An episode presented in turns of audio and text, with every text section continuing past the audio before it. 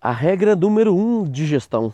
Hoje eu vou trabalhar com vocês qual que é para mim a regra número um, que muita gente não faz ela e então gerencia as pessoas, gerencia as atividades, gerencia os problemas, gerencia as metas é, de forma errada e por isso acaba não atingindo resultados. Bem, eu sou o Luiz Felipe Winter e esse é mais um podcast do Gestão para Pequenos. Galera, é, por primeiro eu queria agradecer demais é, os vários feedbacks positivos que eu recebi aí é, no meu último podcast, na retomada aí do GPP ano 2019, um GPP diferente, um GPP onde eu, vou compartilhar um pouco dos bastidores dessa startup que eu iniciei, mas tem várias pessoas que constroem ela junto comigo. Eu iniciei junto com, com a Fernanda e o Guima também. É, mas eu vou compartilhar um pouco as coisas que acontecem lá dentro e, e como que eu, que, que, eu tomo as minhas decisões, quais são a, as, as, estratégias, a gestão que, que eu utilizo. E eu inventei isso, essa regra número um. Não sei se, se tem algum livro isso aí, mas para mim é, faz muito sentido. A regra número um de gestão é a seguinte: ela é, ela é curta e grossa. Então, se você quer gerenciar bem equipes, Anote aí, porque assim, a sua vida vai mudar depois dela. Não é fórmula mágica, não. Mas a gente, a gente no dia a dia comete muito erro de não segui-la. E ela é muito simples. Então, presta atenção, vamos lá. Quem é o dono da atividade é aquele que sente a dor. O dono da atividade tem que ser quem sente um, um, o problema. A pessoa ela tem que sentir essa dor, ela tem que sentir essa necessidade. É e aí sim ela vai ter motivação para poder é, agir sobre a atividade. Ela, ela fazer o, o, que ela tem que fazer. No trabalho a gente tem que fazer um monte de coisa, né? A gente tem várias atribuições, várias questões.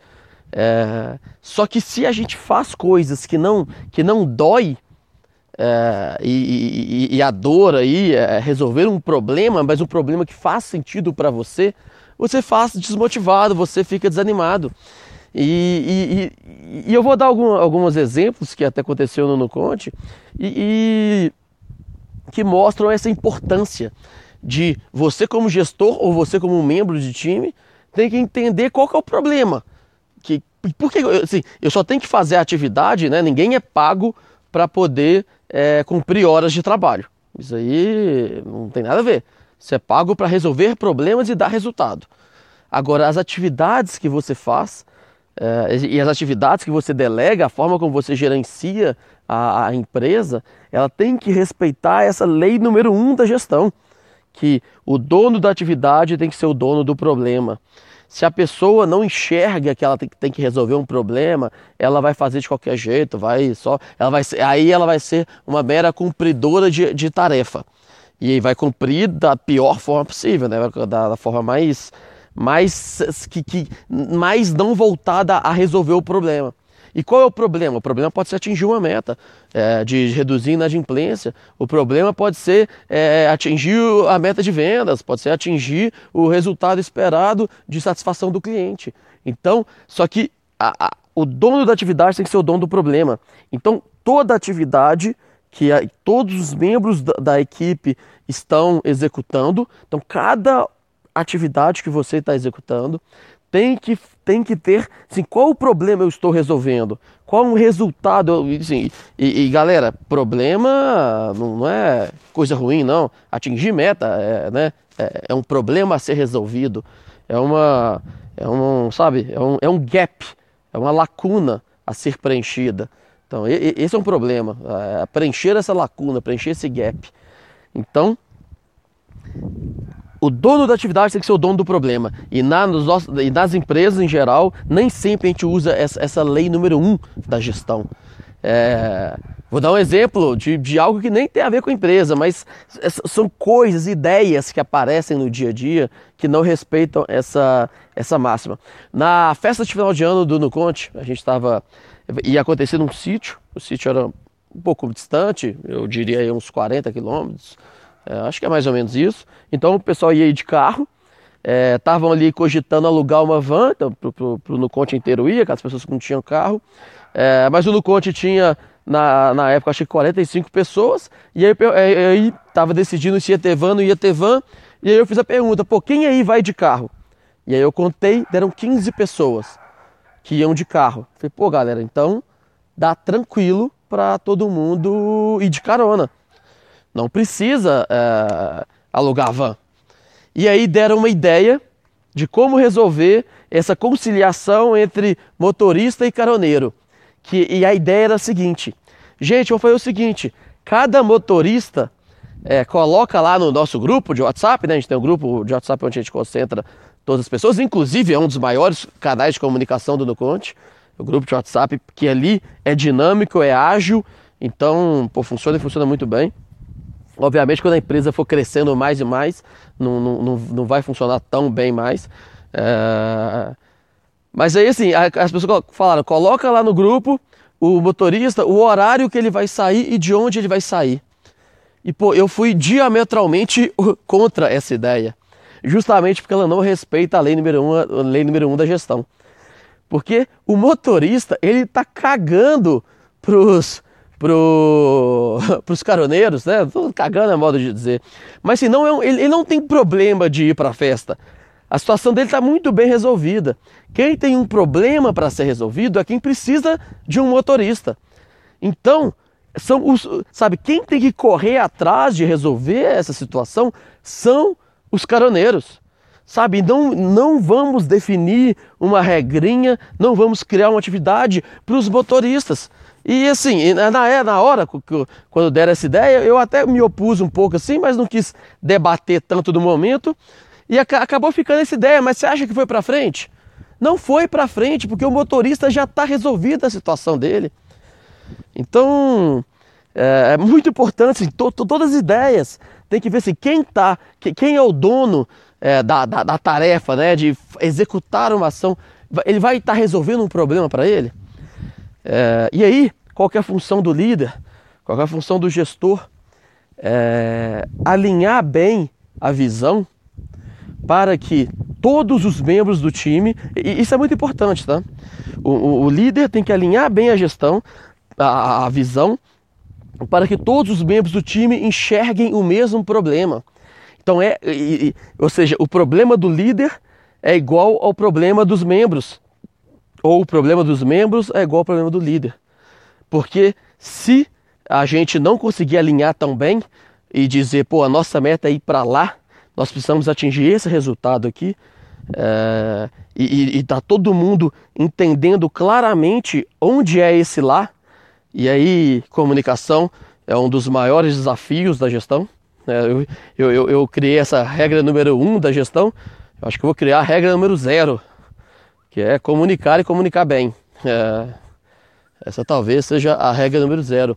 Mas aí é importante o, o, o líder conseguir comunicar bem para poder dar essa direção para que todo mundo é, tenha a mesma visão, para que é, o, o, membro do meu time enxergue que, que o problema que ele tem que resolver é igual ao problema que eu quero resolver também. E aí a empresa toda vai estar alinhada. Se cada departamento, cada pessoa é, tiver esse, esse, alinhamento de visão. Mas se o meu, o, se a minha meta como dono da empresa é atingir uma lucratividade tal, e agora essa meta é só minha. Ninguém mais tem essa meta porque ah não eu sou eu sou chefe e eu quero ter lucro, né? Essa visão de, de chefe, do chefe mauzão, né?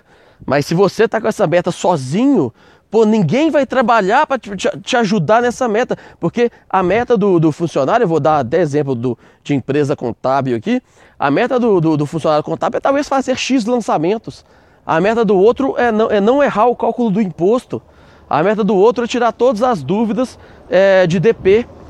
Pô, mas aí como que, que, que, existe esse alinhamento de meta? Porque cada um, tá, cada um tá cuidando só do seu. E a gente não conseguiu garantir que todos os membros do time é, enxerguem a mesma meta o mesmo problema, a mesma lacuna e todo mundo jogue o mesmo jogo. Obviamente não precisa fazer a empresa inteira jogar o mesmo jogo, apesar de ser interessante ter uma meta global que faz a empresa inteira é, olhar na mesma direção, mas cada departamento é importante ter essa visão de, de, de, de, o departamento, ele, as metas dele ser parte do todo, né? A gente conseguir fazer esse, esse, esse drill down de metas, que a meta, que começa com a meta macro da empresa e vai quebrando para departamentos, e a soma das metas dos departamentos é igual à meta da empresa, mas todo mundo entende o, o, o quão ele pertence a essa meta global. Então, assim, é, duas questões clássicas aqui, duas questões importantes nesse podcast. A primeira é, é cuidar das atividades, né? Para que, que a pessoa que está exercendo uma atividade ela seja a pessoa que sente aquela dor. Se ela não sente a dor, tá, tá errado. É, e eu vou dar outro exemplo, eu já dei o exemplo da, da do, do, motorista do caminhoneiro, eu vou dar outro exemplo mais relacionado a trabalho aqui também no, no Conte. É, que, que, que, acontece no Conte. Mas a outra questão também é o líder garantir com que todas as pessoas do time enxerguem os mesmos problemas né? ou, ou, ou, que tenha esse drill down também, que cada atividade que um membro do, time executa faz parte, isso é interessante, cada atividade que o membro executa faz parte da construção do, do problema do time. E aí a gente tem né, a soma das atividades dos membros compõe a atividade do departamento e a soma das atividades do, do departamento que resolvem problemas, né? Atividades que resolvem problema, compõem o, a meta e a construção global da empresa. É... E aí eu vou dar outro exemplo agora, então um exemplo para finalizar nosso podcast de hoje. É, da, da, mesma questão de o dono do, da atividade tem que ser o dono do problema. No Nuconte a gente tem é, alguns departamentos e tem, vou, vou falar de, de, de, dois especificamente, que é o time de vendas, ou a parte, o time de closers, que, que fazem a negociação final com os novos clientes. É, e hoje, se eu não me engano, nós temos seis ou sete closers. É, e o time de CS, né, Customer Success, time de sucesso do cliente. É, e, e, e, e, existe uma passagem de bastão, né? O time de vendas fecha a venda e passa o bastão para o time de atendimento, suporte principalmente para cuidar do sucesso do cliente, do novo contador que entrou no Nuconte. No meio de, dessa passagem de bastão, existe o que lá no Nuconte nós chamamos de não venda. Não venda é aquele contador que fala: Eu quero no Conte, eu vou fechar com vocês, fala, dá, dá o ok para o vendedor, o vendedor comemora bate o sino lá, toca a música e, e faz a passagem de bastão, então são as formalizações.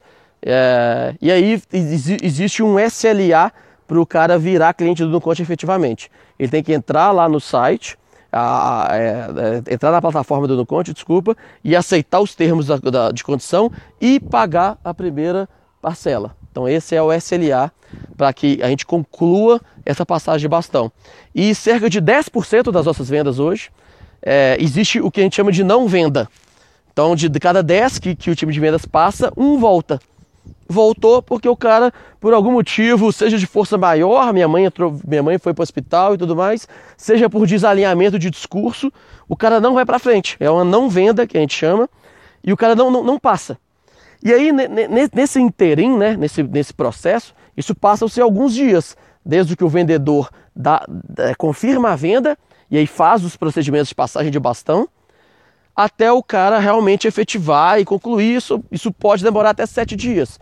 É... Mas esse processo, a gente gera um boleto e o cara tem que pagar, só que às vezes ele não paga, né? Principalmente quando ele se transforma numa não venda ele não paga por algum motivo, não quis entrar, a força maior e tudo mais. E aí existe o processo de cobrança para que ele é, efetivamente vire cliente. E aí o time de sucesso do cliente muitas vezes até entra em contato com esse cara, mas esse cara não pagou ainda e, e tudo mais. É, e aí, no meio desse processo, o, o, time de sucesso do cliente tem que acabar entrando em contato com esse, com esse novo cliente. Olha, eu estou bem-vindo ao Nuconte e tudo mais, mas eu vi que você não fez o pagamento ainda. Mas quem é, essa atividade de cobrança, então a atividade de cobrança está com o tipo de sucesso do cliente. E, mas quem sente essa dor?